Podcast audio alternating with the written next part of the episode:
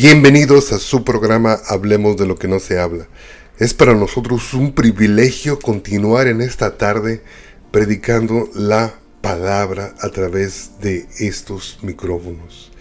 Y esperamos que la audiencia que nos esté escuchando, esperamos que sean bendecidos así también como nosotros hemos sido bendecidos cuando nosotros estamos estudiando las porciones para poder edificar nuestras vidas. En esta ocasión voy a continuar con el libro de Deuteronomio y me voy a enfocar en el versículo 28 y de ahí me voy a extender hacia otros versículos a través de toda la Biblia. Bien importante, ¿qué es lo que estaba pasando aquí? El siervo Moisés estaba dando su último discurso delante de esta generación que estaban a punto de entrar a la tierra prometida. Pero como en otras ocasiones el siervo Moisés trata algo muy específico con esta generación. En el versículo 28 de Deuteronomio 31 lee así y dice, Congregad a mí todos los ancianos de vuestras tribus y a vuestros oficiales, y hablaré en sus oídos estas palabras y llamaré por testigos contra ellos a los cielos y a la tierra. Porque yo sé que después de mi muerte ciertamente os corromperéis y os apartaréis del camino que os he mandado, y que os ha de venir mal en los postreros días por haber hecho mal ante los ojos de Jehová, enojándole con la obra de vuestras manos. Muy importante, el versículo 28 les estaba dando el mensaje, les estaba diciendo que quería en ese momento que los cielos y la tierra compadecieran en esa conferencia y que sirvieran como testigos oculares de lo que estaba aconteciendo en aquel día.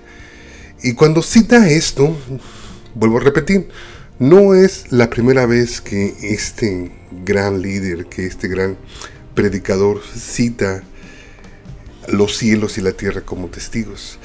Durante varias ocasiones en varios discursos podemos ver que era una de sus herramientas para poder así llamar la atención y para poder darle así la importancia delante de la audiencia de lo importante que eran sus palabras en ese momento.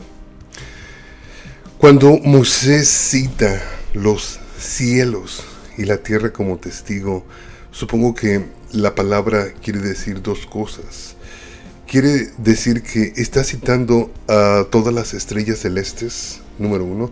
Número dos, pero también podría decir que está citando el lugar donde Dios habita. Mucho, muy importante. Que era esto muy tradicional, muy cultural, muy este, habitual dentro del pueblo de Israel. Y es bastante emocionante para mí porque la verdad es la primera vez que yo cito un versículo de esa forma. No le había dado quizás la importancia que realmente se merece este título y ahora he aprendido bastante. De ahí me quiero ir hacia la primera carta del apóstol Juan en el capítulo 5 y vamos a ver más o menos a qué se estaba refiriendo Moisés en aquel día. Y recordemos, esto es muy habitual en los predicadores, en los escritores bíblicos. Y se brinca hasta nuestros días y se brinca hasta el Antiguo Testamento. Y dice la palabra del Señor en primera carta a Juan capítulo 5 versículo 6. Dice, este es Jesucristo que vino mediante agua y sangre no mediante agua solamente, sino mediante agua y sangre. Y el Espíritu es el que da testimonio, porque el Espíritu es la verdad. Porque tres son los que dan testimonio en el cielo, el Padre, el Verbo y el Espíritu Santo. Y estos tres son uno. Excelente, excelente. Con este versículo nos podemos dar o dando cuenta poco a poco de qué es lo que estaba haciendo Moisés. Estaba diciéndole a aquella generación que tuvieran mucho cuidado, que había testigos visuales, oculares de lo que estaba aconteciendo en aquel día y que estaban siendo testigos de su respuesta. Aquí nos dice el apóstol Juan que tres son los que dan el testimonio en el cielo, el Padre, el Verbo y el Espíritu. Por eso yo creo que sí teníamos razón. Cuando Moisés está citando los cielos y la tierra y menciona los cielos, posiblemente sí está llamando al lugar donde el Señor habita. Y para concluir este, esta porción, quiero continuar el versículo 7 porque dice, porque tres son los que dan testimonio en el cielo, el Padre, el Verbo y el Espíritu Santo, y estos tres son uno. Pero también continúa en el 8 y dice, y tres son los que dan testimonio en la tierra. ¡Wow! Esto no es casualidad. Moisés citó cielos y tierra para que sirvieran, para que compadecieran como testigos, y aquí una vez más el siervo, el apóstol Juan, lo está haciendo de una manera muy similar. Y tres son los que dan testimonio en la tierra, el espíritu, el agua y la sangre. Y estos tres concuerdan, si recibimos el testimonio de los hombres, mayor es el testimonio de Dios, porque este es el testimonio con que Dios ha testificado acerca de su Hijo. Me encanta la manera en la como el escritor del libro de Hebreos lo presenta. Me fascina la manera y quiero que usted me acompañe a Hebreos capítulo 12, versículo 1. Y nos pone este escritor más o menos en la misma situación en la que Moisés puso aquella generación en Deuteronomio 31. Y dice Hebreos 12, 1 y dice, por tanto, nosotros también, wow, de ahí desde la entrada del capítulo ya nos está incorporando a una situación similar a lo que las personas que él había enmarcado un capítulo antes habían sido remarcadas por su fe. Por tanto, nosotros también, teniendo en derredor nuestro tan grande nube de testigos. Aquí hay algo mucho, muy importante, ¿no? Ya nos dimos cuenta a través del apóstol Juan que cuando citan los cielos, cita al Padre, al Hijo y al Espíritu Santo. Se podríamos decir que cuando dicen cielos, cita el domicilio donde nuestro Señor habita, donde nuestro Señor vive. Pero también dice que también cita a la tierra.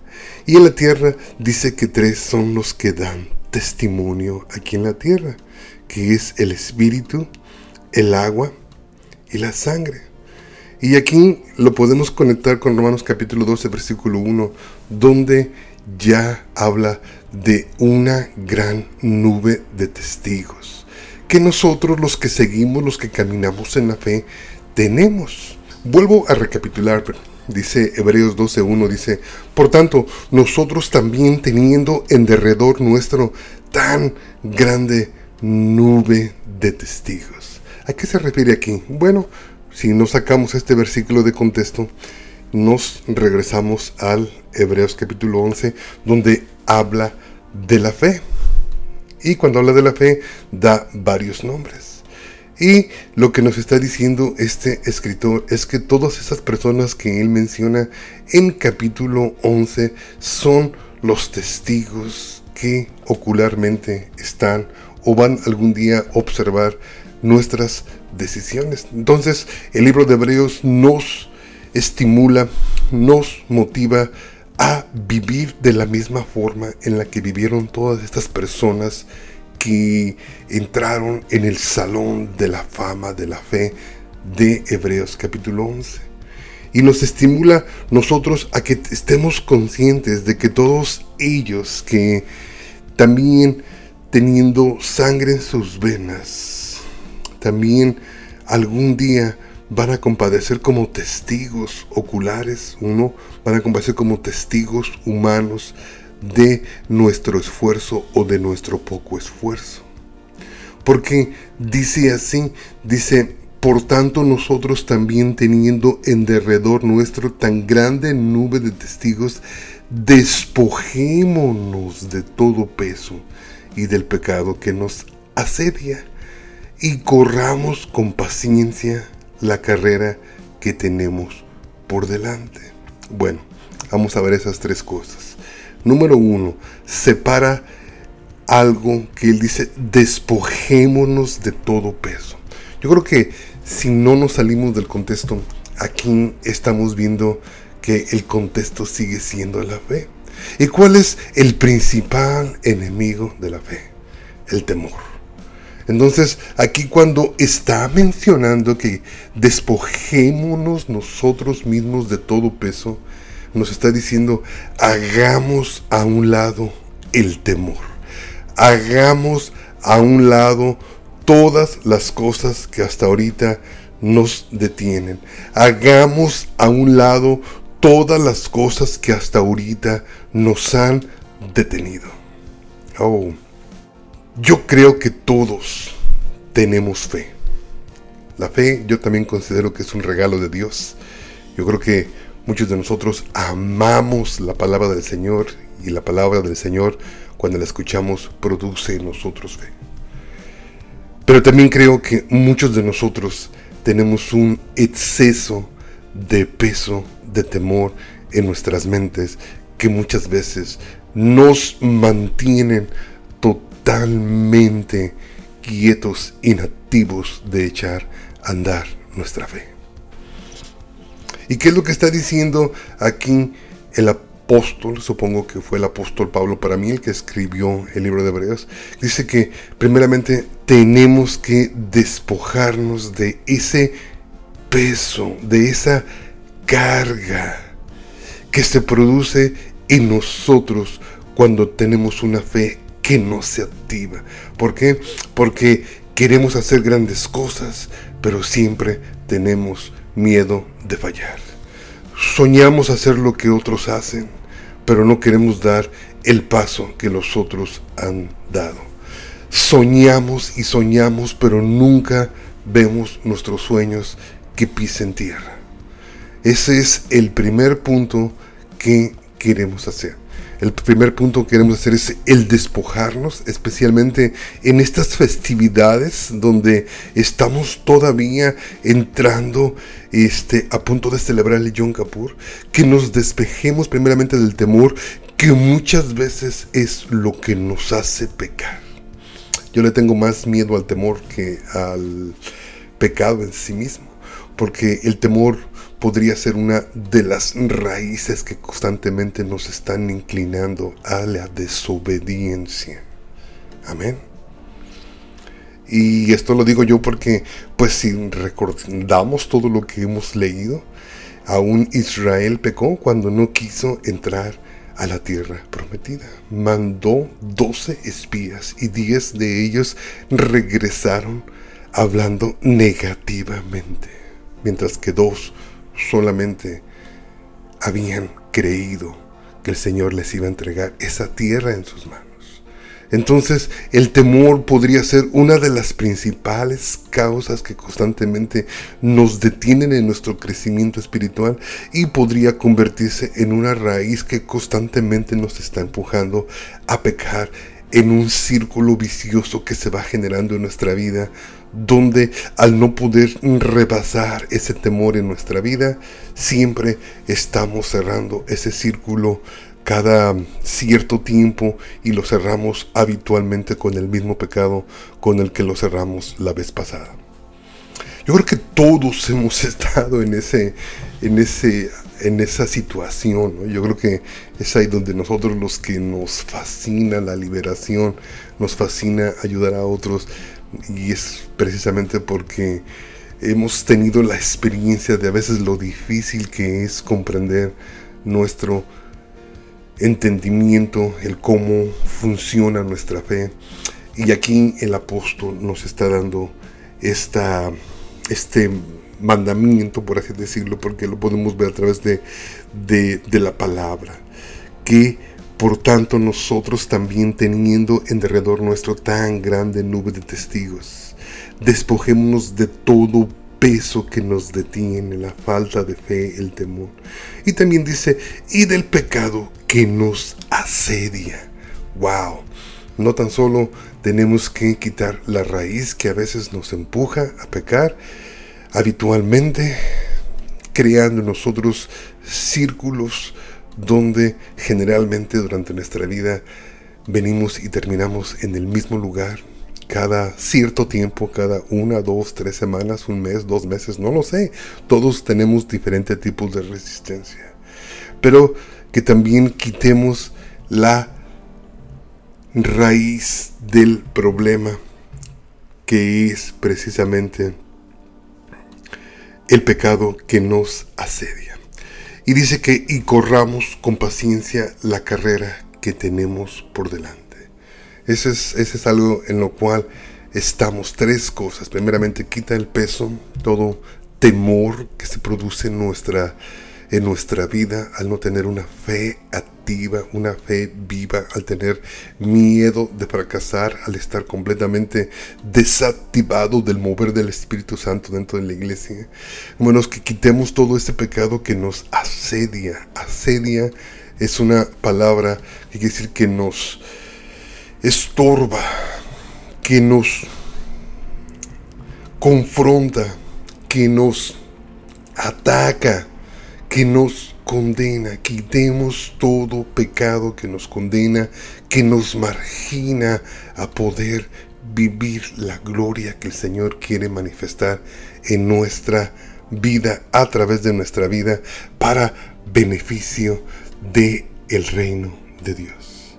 Y también dice que después que hagamos esas dos cosas, que empecemos a correr la carrera con paciencia.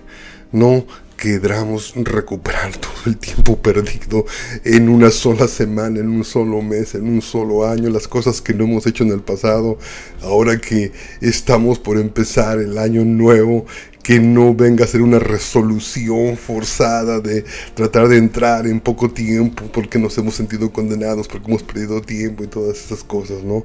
No. Después que nos libremos de ese peso, de esa falta de fe, después que quitemos el pecado que nos asedia, entonces empezar a hacerlo de manera diferente como lo hemos hecho en el pasado. A tener paciencia y a darle lugar al Espíritu de Dios que nos vaya mostrando y nos vaya dando la capacidad y la fuerza para vivir cada día. Dice Hebreos 12, 2, dice, puestos los ojos en Jesús, el autor y consumador de la fe, el cual, por el gozo puesto delante de él, sufrió la cruz menospreciando el oprobio y se sentó a la diestra del trono de Dios. Ese es nuestro magno ejemplo, ese es lo que nos dice el libro de Hebreos. Entonces, recapitulemos antes de cerrar. Estamos hablando de Deuteronomio capítulo 31, versículo 28, donde Moisés llama a los cielos y la tierra a ser testigos de las palabras que él estaba dando a esta generación. Después de eso nos hemos recorrido hasta la carta de Juan, primera carta de Juan, el capítulo 5, donde el apóstol dice que tres son los que dan testimonio en esos, en esos cielos. Es el Padre, el Hijo y el Espíritu y que los tres son uno. Y tres son los que dan testimonio aquí en la tierra, el Espíritu, el agua y la sangre nos fuimos a Hebreos capítulo 12, donde nos podemos dar cuenta que cuando dice que tres son los que dan testimonio aquí en la tierra, podemos incluir ahí a todas las personas que, así como nosotros, han vivido y ya han corrido y se han esforzado, como lo dice Hebreos capítulo 11, y ya han entrado al salón de la fama. Y nos exhorta el escritor de Hebreos a hacer lo mismo. Cuando empieza en el capítulo 12, versículo 1 nos dice precisamente en las que imitemos lo mismo. Dice, por tanto, nosotros también teniendo en derredor nuestro tan grande nube de testigos, despojémonos de todo peso y del pecado que nos asedia y corramos con paciencia la carrera que tenemos por delante. Quitemos de nuestra vida todo temor, ahorita que estamos precisamente celebrando estas fiestas, quitemos todo pecado que nos ha irritado, nos ha frustrado, nos ha condenado, nos ha marginado, nos ha hecho a un lado, nos ha incapacitado, nos ha avergonzado durante todo este año. Hagámoslo a un lado, presentémonos delante del Señor la siguiente semana para Yom Kippur.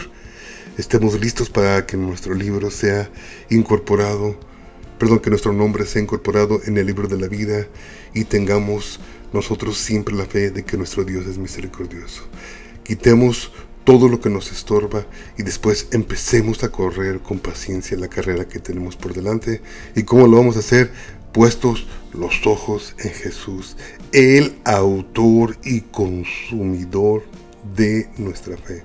Él fue el que propició nuestra salvación. Él fue el ejemplo que nosotros tenemos. Dice la palabra, dice el cual, por el gozo puesto delante de él, sufrió la cruz, menospreciando el oprobio y se sentó a la diestra del trono de Dios. Ese es el propósito más hermoso que nosotros nos podemos hacer a través de estas fiestas. Estamos incorporados ahorita a las fiestas, en esta semana precisamente. Y tenemos tantos testigos que lo han logrado, tantos testigos a nuestro derredor que se han esforzado, que algún día podrían compadecer cuando nosotros estemos delante de la presencia de Dios para decirnos, no, sí se podía haber hecho más, no, sí se pudo, lo que pasa que no lo hiciste, no te esforzaste lo suficiente. Hermanos, ese es el mensaje. Esperamos que podamos ser de bendición para su vida. Estamos aquí para ayudar a restaurar cualquier persona que esté caída, cualquier persona que esté sufriendo bajo el asedio de su pecado, bajo la tortura de la falta de fe. Hermano, aquí estamos. Nuestro teléfono a marcar es el 214-212-7676 o también puede usted marcarle a mi esposa al 972 589 54 54. Recuerde, está usted escuchando su programa Hablemos de lo que no se habla, el hermano Roberto Espinosa y todo este grupo precioso de familiares y hermanos en la fe que nos ayudan a hacer este programa posible. Les decimos, hermanos, estamos nosotros a su servicio. Este mensaje es un mensaje patrocinado por nuestra iglesia Árbol de Vida, que nos encontramos ubicados en la ciudad de Pleno. Gracias, que Dios me los bendiga. Esperamos continuar la siguiente semana y espero que pueda usted visitarnos para las festividades que estamos celebrando todas estas semanas. Dios me los bendiga. Hasta luego. Que el Señor te bendiga. Que el Señor te guarde. Haga resplandecer su rostro sobre de ti.